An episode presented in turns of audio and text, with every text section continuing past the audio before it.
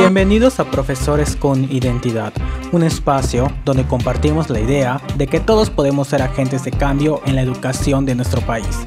Mi nombre es Jesús y juntos lograremos un cambio positivo en nuestra comunidad. Bienvenidos sean todos y todas a un nuevo episodio de Profesores con Identidad. Estoy muy feliz por la invitada que tenemos el día de hoy.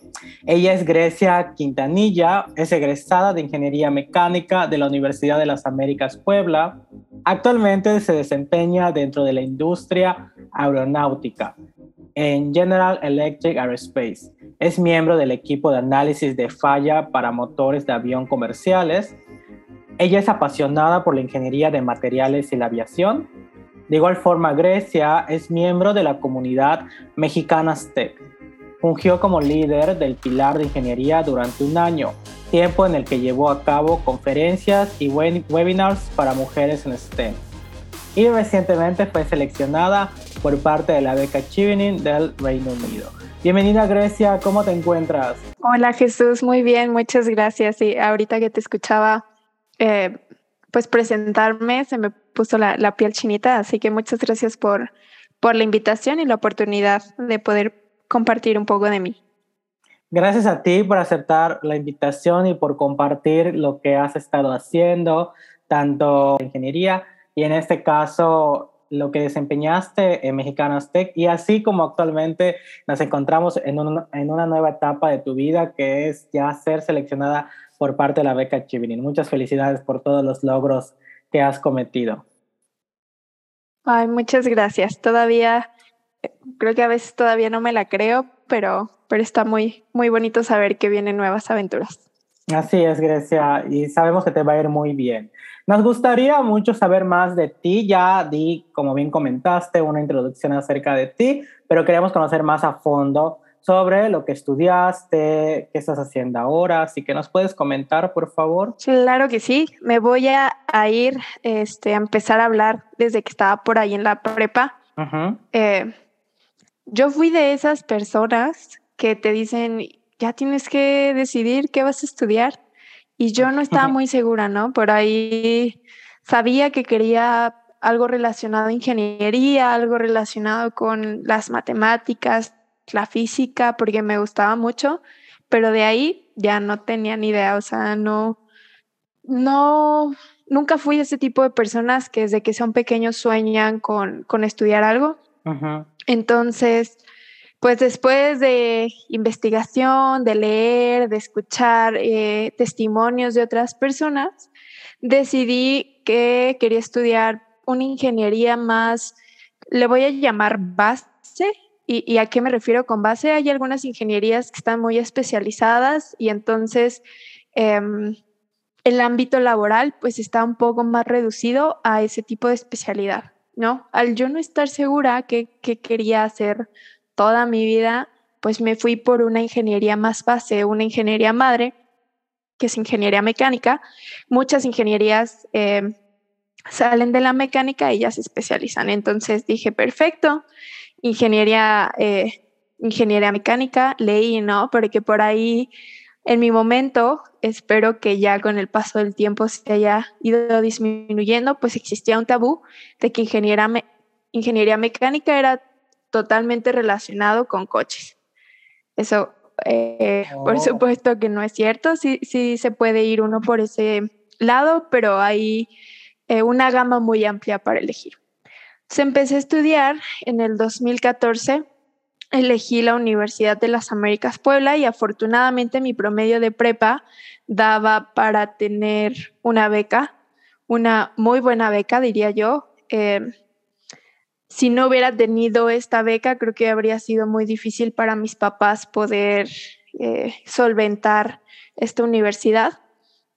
Entonces, empaqué mis cosas a los 18 eh, años recién cumplidos en el 2014 y me fui para Puebla. Entonces fui una estudiante foránea. Em, es muy divertido ser, ser foráneo, la, la verdad. Eh, y bueno, estuve cuatro años estudiando mi carrera, me gustó mucho. Hubo picos buenos, picos malos, materias que dije, ¿qué es esto? Y materias que que disfruté mucho, ¿no? Entre ellas materiales. Me encantó, hasta ahí quedó. Hice por ahí algunas prácticas en Puebla y después vino una oportunidad, llegó a mi correo de esas veces que, que las cosas te, te llaman. Llegó a mi correo un anuncio de que estaba General Electric eh, aquí en Querétaro, yo soy queretana, eh, buscando pues tenía vacantes abiertas, ¿no? Entonces estaban buscando ingenieros recién egresados para entrar a un programa em, de desarrollo de liderazgo técnico. El programa se llama Edison Engineering Development Program, al cual yo apliqué. Dije, pues, chicle y pe. Eh, me preparé, estuve leyendo por ahí, viendo qué hace la empresa y, me acuerdo perfecto que estaba yo un día leyendo qué hacía la empresa y vi eh, empresa líder en el sector aeronáutico, en motores de avión. Este, y bueno, los motores de avión comúnmente se llaman turbinas. Para, para aquellos que, que no lo sepan, la forma correcta es motor. Pero bueno, entonces yo dije, wow, ¿no? O sea, yo quiero ser parte de esto y, y pues como mujer en México todavía eh, la ecuación tiende a haber más números masculinos en ingeniería que, femeninos. Entonces yo dije, yo quiero ahí, mi familia está en Querétaro, perfecto, ¿no? Le eché ganas. Eh, me llegó la noticia que afortunadamente había sido seleccionada para, para ocupar esta vacante. Y en 2018, que yo terminé mi carrera, sí, recién salidita del horno, recién egresada, me vine para Querétaro y empecé a trabajar. Este, y me encantó, me encantó desde el día uno. Este programa es un poco pesado porque es bastante exigente a nivel técnico. Yo tenía que cumplir con mi horario laboral y aparte tomar clases que brindaba la misma empresa con ingenieros ya a nivel senior y nos preparaban, ¿no? Este, fueron dos años dos años muy bonitos, pesados también. Eh, y ya después me fui al sector de materiales, ahí me quedé, estoy enamorada de los materiales, eh, soy analista de fallas. ¿Qué es esto? No, porque suena como pues medio raro. Yo siempre lo explico con, con, una analogía un poco chusca, pero creo que tiene mucho, mucho que ver. Si alguien ha visto La Ley y el Orden o CSI o estos programas como, como de detectives, pues bueno, yo sería algo así como la parte forense. Entonces, un analista de fallas es el forense de los materiales o componentes que fallan en campo en los aviones en, que usamos en el día a día. No quiere decir que sea, o sea, no, no, no, nadie se vaya a preocupar las cosas fallan, aprendemos eh, por medio de la ingeniería por qué fallan y se arreglan, ¿no? No, no quiere decir que son accidentes o incidentes. Este, entonces a mí me gusta mucho justo porque tengo un objetivo bien marcado. Mi, objetivo, eh, pues es que todas las personas que vuelan, mi familia y todas las personas que día a día toman un avión estén seguros. Entonces, creo que es muy importante tener un porqué en lo que haces eh, en tu profesión. Yo lo tengo, me encanta y eso es lo que hago todos los días. Me levanto, voy a un laboratorio de materiales y pues analizo en el analizo fallas, emito reportes y eso es lo que hace la ingeniera Grecia. Realmente me encanta cómo describes esto de ser el detective, ¿no? De en tu campo y el descubrir todo lo que está pasando y cómo podemos reconocer qué fallas y ir aprendiendo de eso con la ingeniería. Y me encanta la misión que tienes, que toda su familia, tus amigos, conocidos, todos los mexicanos estén, se sientan seguros y estén seguros al momento de viajar. Eso está muy bonito, Grecia. Gracias, Jesús. Sí, sí he tenido la oportunidad también de ver la capacidad que teníamos los, los ingenieros mexicanos. Es muy buena por ahí creo que quizá existe un poco de una nubecilla gris, ¿no? Y, en ocasiones yo he escuchado de personas que no están en el medio que, que pues la ingeniería mexicana no es tan buena. Y la realidad es que no. Los ingenieros mexicanos somos muy buenos porque somos muy versátiles y nos podemos adaptar súper rápido a las cosas. Entonces, pues bueno, me encanta, es algo que disfruto mucho. Grecia, ya nos comentaste acerca de cómo decidiste estudiar esta ingeniería, cómo es que te documentaste. Nos gustaría que regresaras a esos años cuando empezabas la ingeniería. Eh, ¿Qué eran las expectativas que tenías? ¿Qué, ¿Cuáles eran los tabús que mencionaste? ¿Nos puedes comentar acerca de eso? Sí, claro. fue un poco difícil al principio, ¿no? Porque pues yo dije ingeniería mecánica, tuve que deconstruir esta idea de que pues mecánica es igual a coches. Mi familia también le tocó cambiar esta, esta idea, entonces sí tuve varios comentarios de, oye, pero ¿cómo no? O sea, ¿cómo si, si tú eres una pues, chavita que jamás te hemos visto agarrar una llave o agarrar ni siquiera un tornillo, ¿no? Y yo, o sea, como que en algún punto sí dudé y dije, ah, caray, si estaré hecha para esto. Eh, y descubrí que sí, sí me gusta, eh, sí me gusta ensuciarme. He aprendido con el tiempo eh, a trabajar con herramientas, a trabajar con una computadora y hacer reportes ingenieriles. Pero sí me tocó tirar ese tabú estar bien segura de lo que yo quería. Afortunadamente mis papás me apoyaron siempre, aunque sí me preguntaban, oye, ¿estás segura? Eh, siempre me, apoyaron y me han apoyado en todo lo que, lo que he querido perseguir en mi vida. Y yo creo que también el factor escolar fue muy importante. Eh, cuando yo estaba en prepa, en mi preparatoria, el último año, de prepa nos dividían en, diferentes áreas.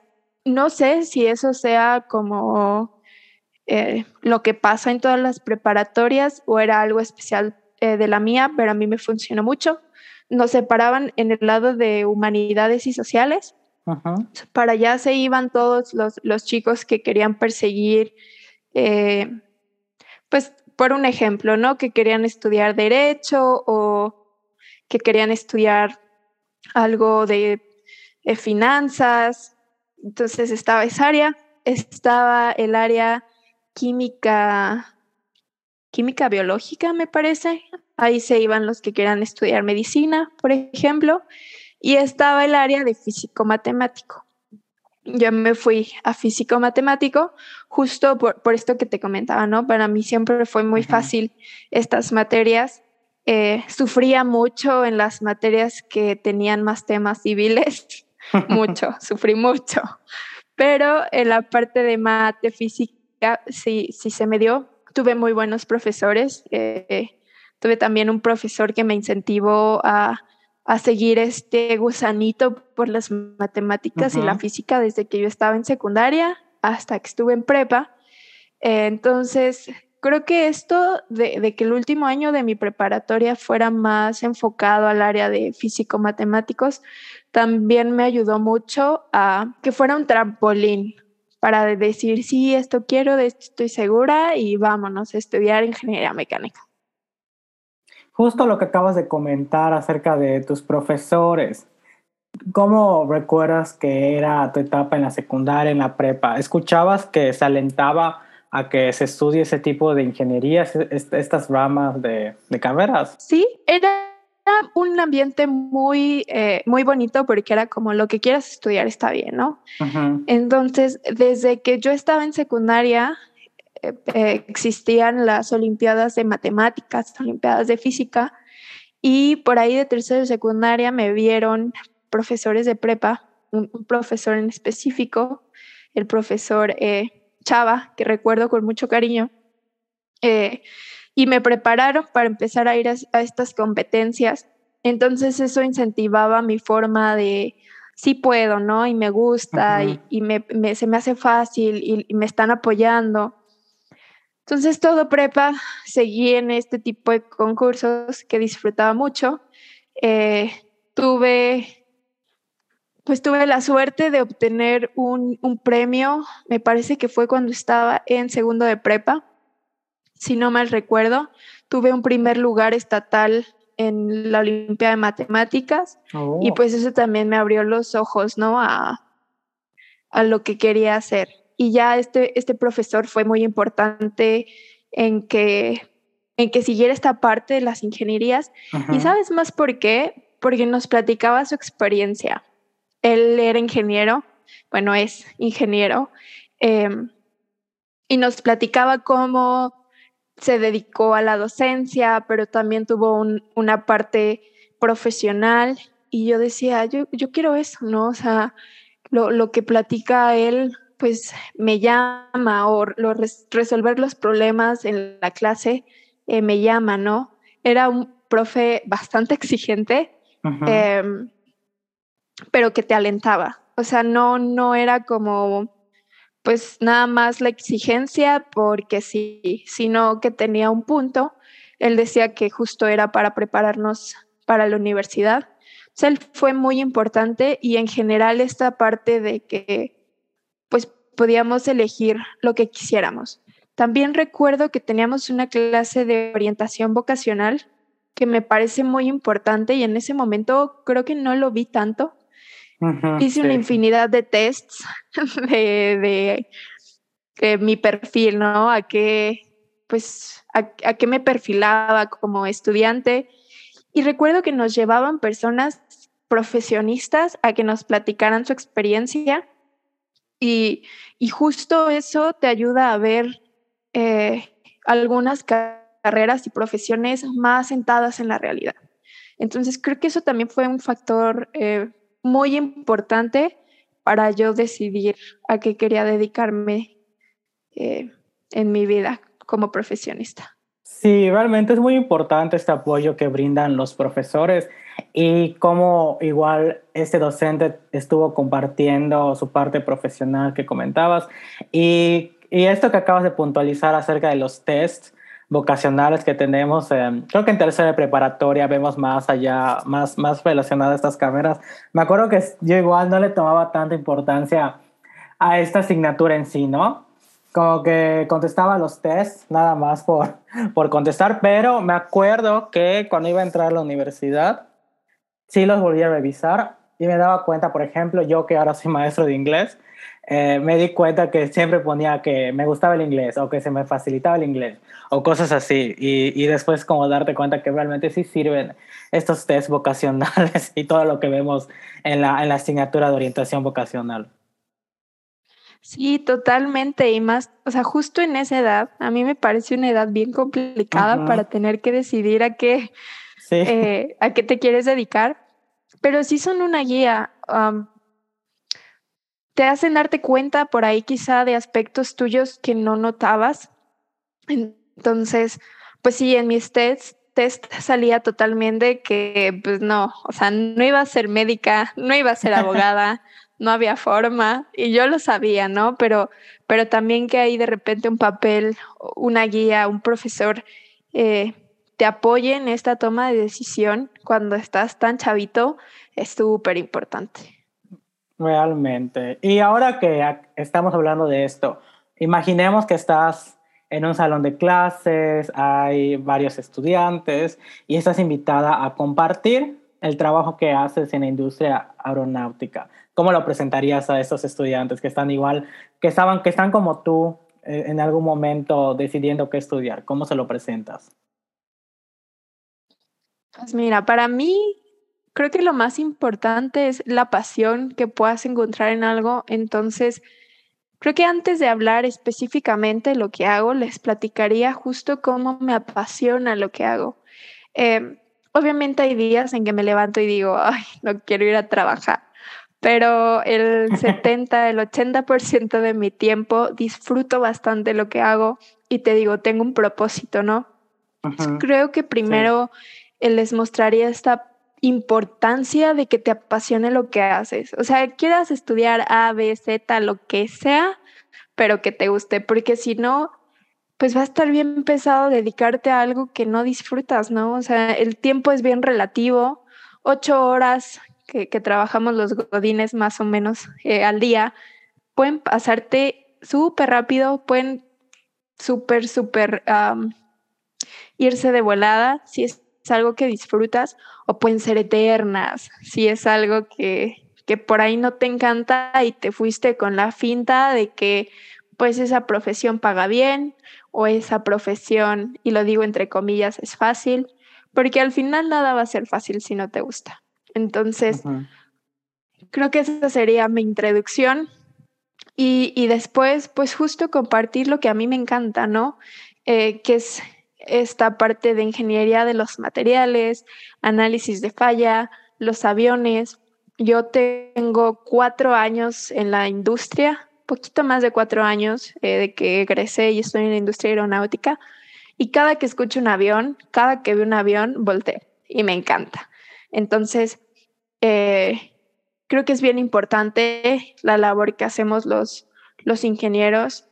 Los, como te decía, los ingenieros mexicanos somos muy buenos porque nos adaptamos muy rápido y somos muy versátiles.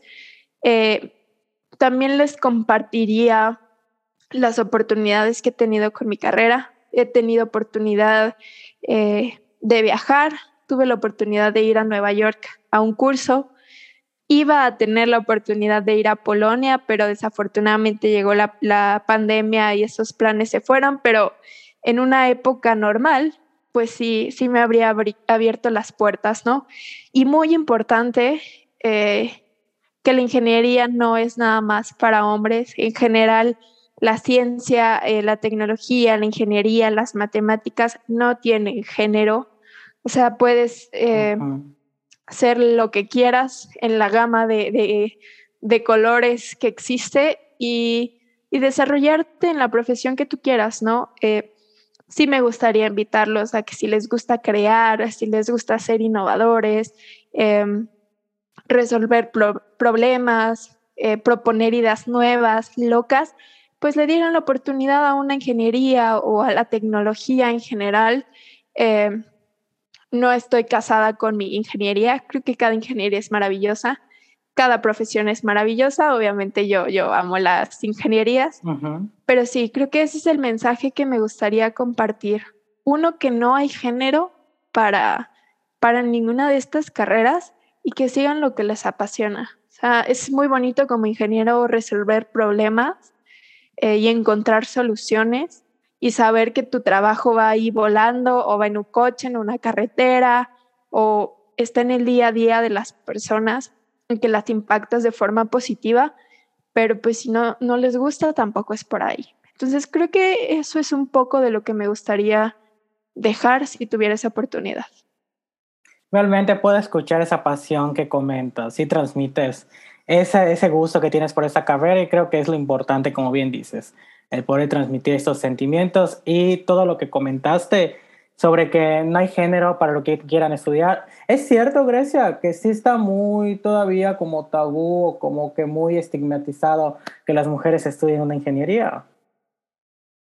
A mí sí me ha tocado, eh, mira, para darte números, números directos en mi carrera, generación 2014-2018, éramos eh, por ahí de 38, más menos dos, no, no recuerdo bien, pero ahí aproximado. Y éramos nada más cuatro mujeres. Oh. Cuatro mujeres este, y todos los demás hombres. Afortunadamente mis compañeros eran maravillosos, pero pues desde ahí se ve que la balanza todavía está muy inclinada. En las oportunidades que tuve para hacer prácticas se notaba también cómo la balanza tendía más a los hombres que, a las mujeres. Em, ahorita, actualmente, la empresa en donde estoy, G Aviation, que ahora se acaban de cambiar el nombre a G Aerospace, em, tienen, está muy arraigada la parte de inclusión y diversidad, es precioso, entonces tratan de equilibrar más la ecuación y somos una población más grande de mujeres. Pero si tú te vas a las universidades, pues sí, no hay tanta, tanta diversidad y existen tabús importantes alrededor de las ingenierías. Eh, yo soy una mujer hetero, pero en algunas eh, ocasiones me ha, me ha tocado que me cuestionen si Imagínate esta barbaridad. Si nada más por el hecho de mi carrera, eh, soy, soy homosexual, ¿no? A lo que yo he dicho, o sea, eso no tiene nada que ver, no, no hay género para esto, ¿no?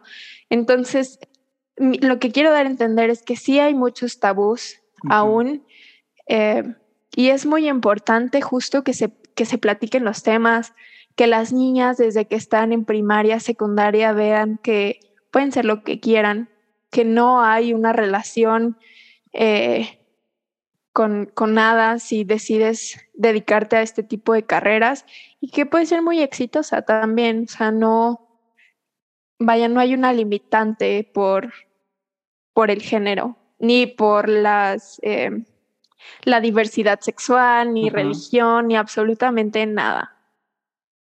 Exactamente, Grecia. Y hablando de esto, de esto que estás compartiendo, pues tú eres miembro de la comunidad mexicana de TEC, que ya has sido líder del pilar de ingeniería durante un año. Me gustaría que nos compartas acerca de lo que, has, lo que realizaste o lo que sigues haciendo en esta comunidad de Mexicanas Tech. ¿Y qué es Mexicanas Tech de igual forma? sí, eh, mira, Mexicanas Tech es una comunidad de mujeres mexicanas para mujeres mexicanas, aunque no tenemos, eh, no existe una restricción, pero la misión es esa, ¿no? Que exista un network y una red eh, de apoyo entre mujeres que estemos en las áreas de STEM y también un poco de emprendimiento. Yo me enfoqué más a la, área STEM porque es en la que me desempeño, pero bueno, eh, me gustaría compartir que también existe el área de emprendimiento.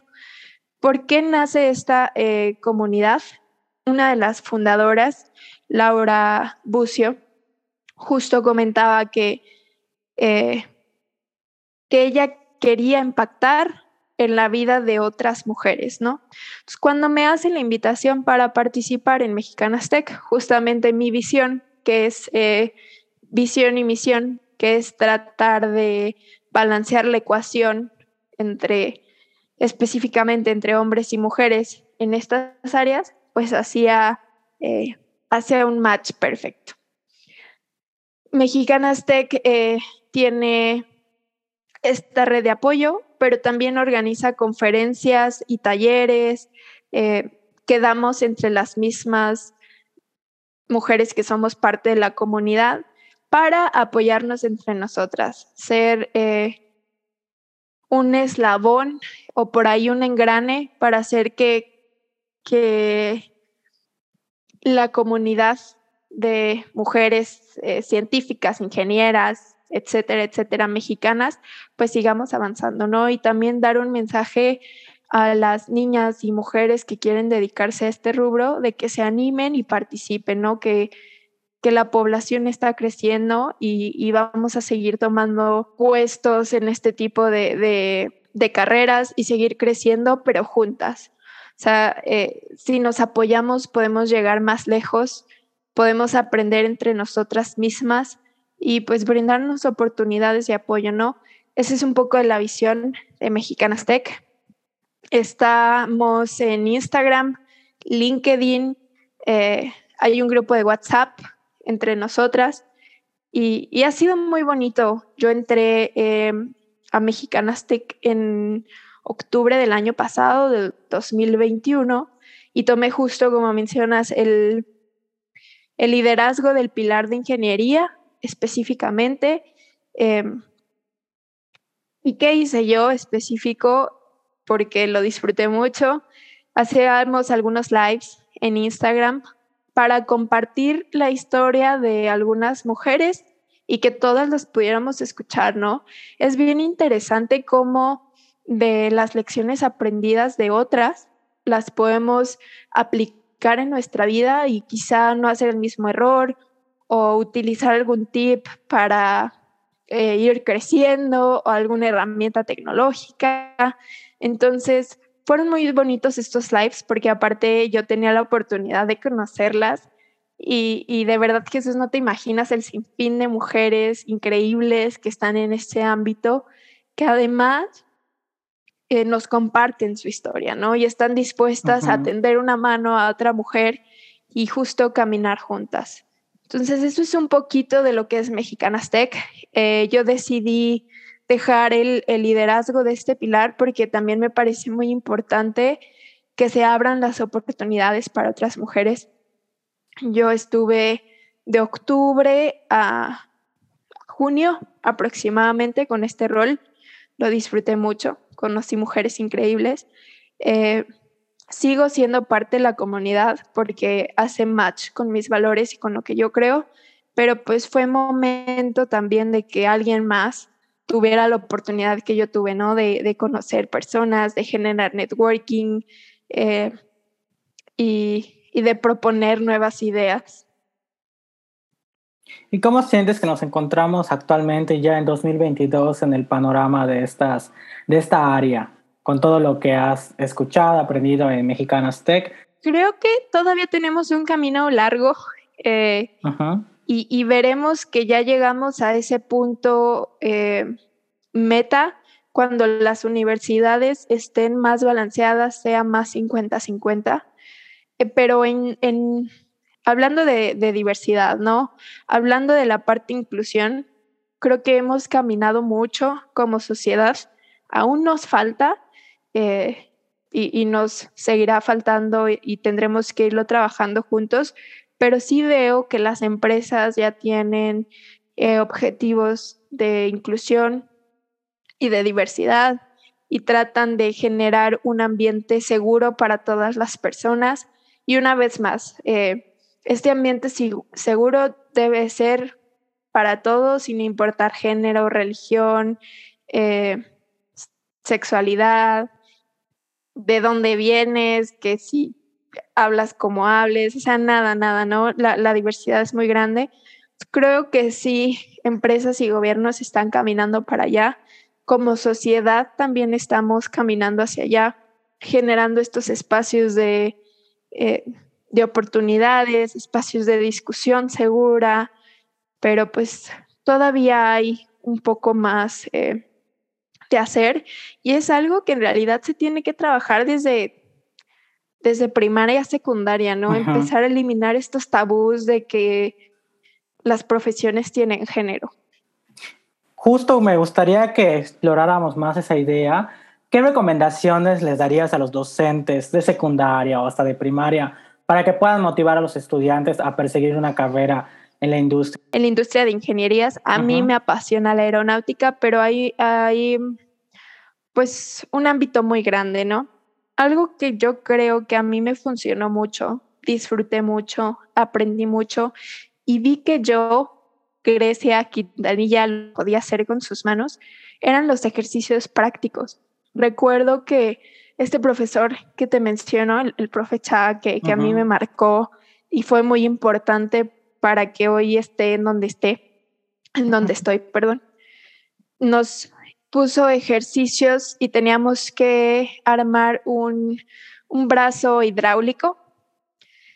Tuvimos que diseñarlo y armarlo. Y es tan sencillo como usar jeringas de este, algunas mangueras, ponerles agua y utilizar em, palitos de madera como los que usan los doctores, se me fue cómo se llaman, pero pues palitos y tronquitos y ya armas tu brazo robótico y tenía que cargar, ser capaz de cargar un kilo de un lado, girarse 180 grados y dejarlo en otro, en el, en el otro lado, ¿no? Sin que se cayera, sin que se rompiera y que aguantara ese peso. Fue bien difícil lograrlo, pero me acuerdo que estaba con mi equipo, un equipo mixto. Eh, nos tardamos toda la noche en armarlo, pero me hizo darme cuenta justo de eso, ¿no? Que, que yo podía hacer esas cosas y que nada me detenía, o sea, que tenía la capacidad y que lo disfrutaba aparte.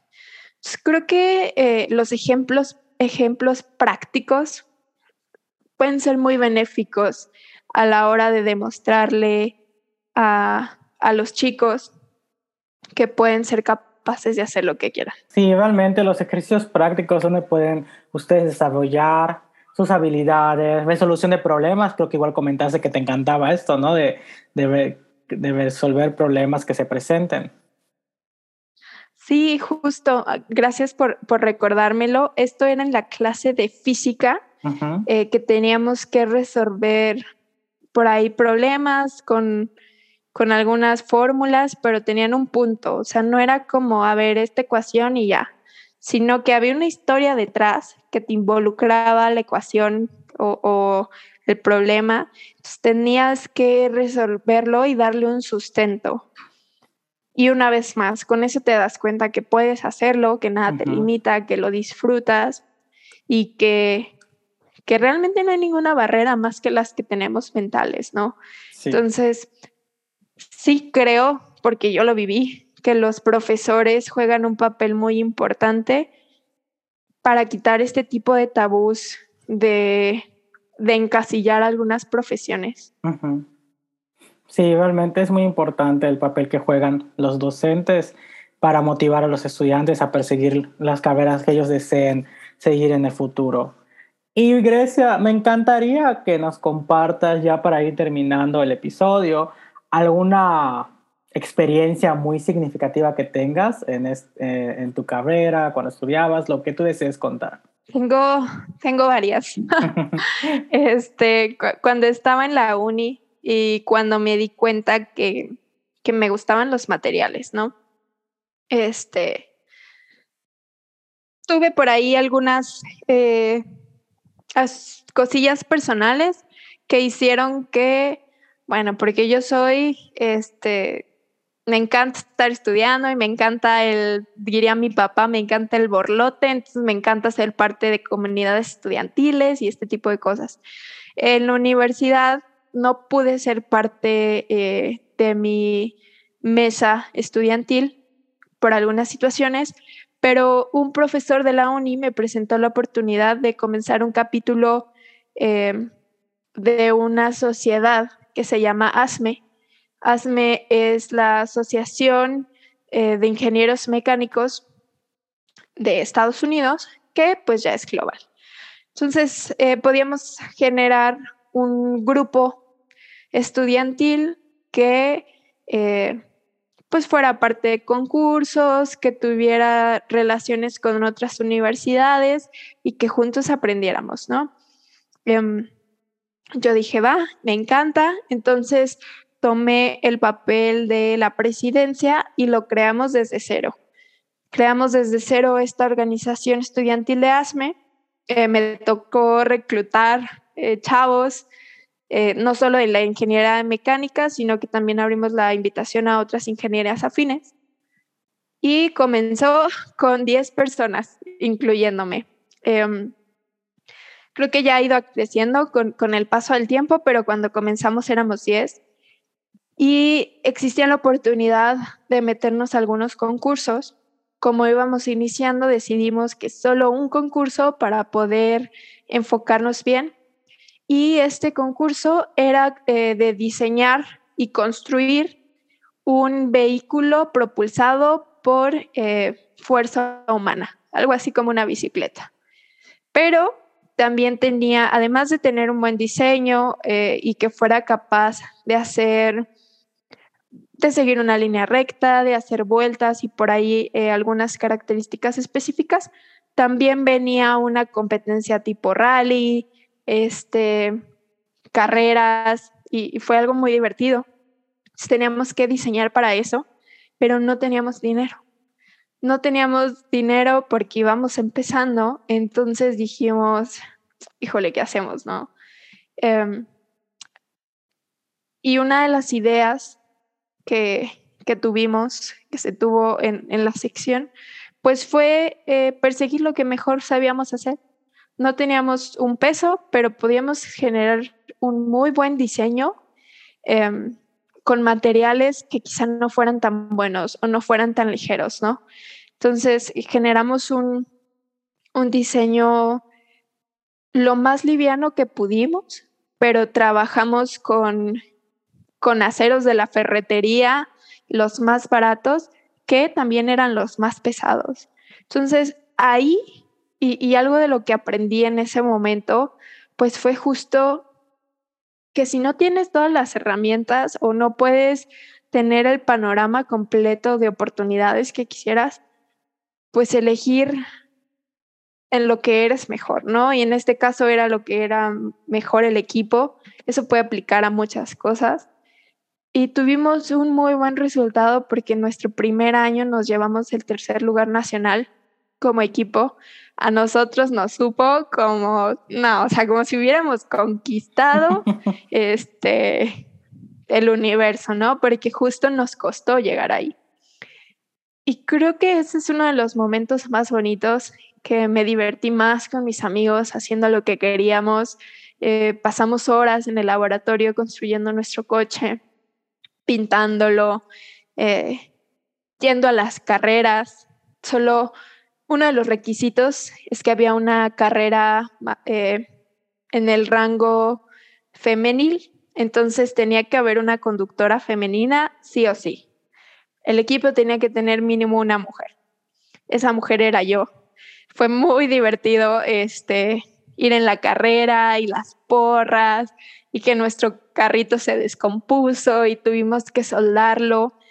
Y, y también te das cuenta que cuando te diviertes aprendes más. Entonces, creo que eso es una de las experiencias que más me ha gustado en la parte de universidad. En la parte profesional, eh, disfruto mucho mi trabajo, encanta mi equipo, es un equipo muy diverso y nos llevamos muy bien también. Pero lo que más me llena es justamente voltear al cielo cuando pasa un avión y saber que mi trabajo impacta directamente en que esas personas lleguen sanas y salvas a su destino. Qué bonito, de verdad. Eh. Estoy muy inspirado con lo que acabas de compartir, esa historia de lo que viviste desde crear este capítulo y, toda, toda esa experiencia que tuviste.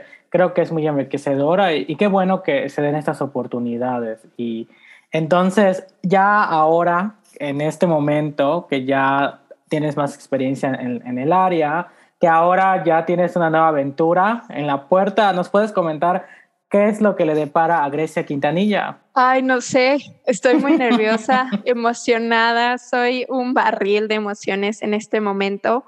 Eh, creo que la siguiente, el siguiente capítulo de mi vida, pues justamente es ir a Reino Unido Específicamente yo voy a una universidad en Inglaterra, a la Universidad de Cranfield, a estudiar materiales aeroespaciales. Mm. Mm, me encanta, estoy muy emocionada de aprender más, eh, de crear conocimiento, de aprender de mis compañeros, de mis profesores, de todos eh, mis compañeros de, México que vamos eh, a diferentes áreas. He conocido personas increíbles, entre ellas tú, Jesús. Entonces, no quiero hacerme expectativas muy grandes, eh, pero creo que me deparan muchas aventuras, mucho conocimiento interno, porque creo que también vendrá un choque cultural del que aprenderé mucho, pero que quizá también me haga encontrar eh, o afrontar cosas de mí que no me encanten. Y creo, espero con todo mi corazón que para Grecia Quintanilla, la ingeniera, venga a impactar de forma positiva a otros ingenieros a mi regreso y poner en alto la ingeniería mexicana específicamente en el sector aeronáutico, porque una vez más somos muy buenos y tenemos un potencial bien grande para generar desarrollo tecnológico y compartírselo al mundo. Entonces, pues ese es mi compromiso personal y profesional. Eh, espero que, eso se logre. Y creo que eso es lo que viene para, para Grecia en el corto plazo, eh, pasar exámenes, hacer tesis, pero aprender mucho y disfrutar el camino. Sí, realmente sabemos que lo vas a lograr porque tienes mucha pasión, que es todo lo que has estado compartiendo durante este episodio. Y ya para terminar, me encantaría que nos dijeras una frase o un consejo que le darías a la Grecia que escuchaba que le decían que tú nunca has usado herramientas o tal vez cuando te sentías que no era para ti. ¿Qué consejo te darías para esa resiliencia que tú llegas a tener? Yo creo que, que le diría que confíe, que confíe en sus capacidades, que confíe que es buena, pero sobre todo que disfrute el camino. Eh, creo que es, por ahí puede ser un poco cliché decir que, que vale más el camino recorrido que llegar a la cima de la montaña. No, no sé bien cómo está la frase, pero por ahí va. Pero sí es muy real. porque aprendes de ese camino, aprendes de cada piedra que tienes que subir o de cada piedra en la que te sientas a, ver el horizonte y disfrutar lo que has logrado. Pero es bien importante, sí es bien importante disfrutar. Entonces, creo que eso le diría, confía, échale ganas y, y disfrútalo porque es lo más importante. Sí, definitivamente creo que nos olvidamos de disfrutar el camino.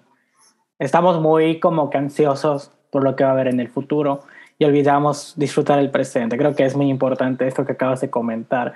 Y de igual forma, pues te felicito por todos tus logros, todo lo que has estado haciendo, hasta donde ya has llegado y lo que vas a hacer igual, pues en el futuro, en Inglaterra y cuando regreses a, tu país, México. Sabemos que vas a poner en, muy, en un nombre muy grande el nombre de los, de los mexicanos, de los ingenieros mexicanos, como bien comentas, el que siempre has estado muy orgullosa de apoyarlos todo el tiempo. Muchas gracias Jesús por tus palabras y muchas gracias también por, por invitarme, por abrir este espacio y por todo el trabajo que haces.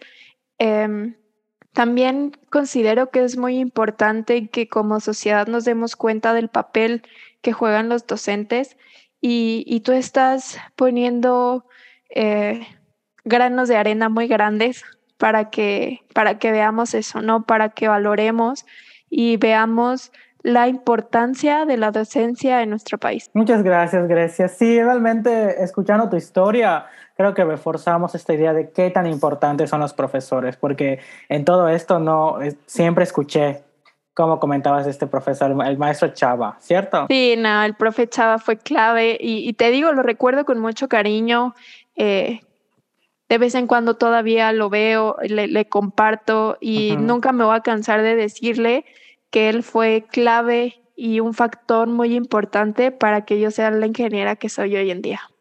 Qué bonito, Grecia. Ojalá igual le puedas compartir este episodio para que lo siga escuchando y siga motivando a más estudiantes. Pues muchísimas gracias, Grecia, por tu tiempo y por compartir todo esto, esta historia, esa magnífica historia. Te agradecemos mucho, Grecia. Muchas gracias, Jesús. Nos vemos pronto. Muchísimas gracias por escucharnos. Espero que te sea de utilidad en cualquier área de tu vida.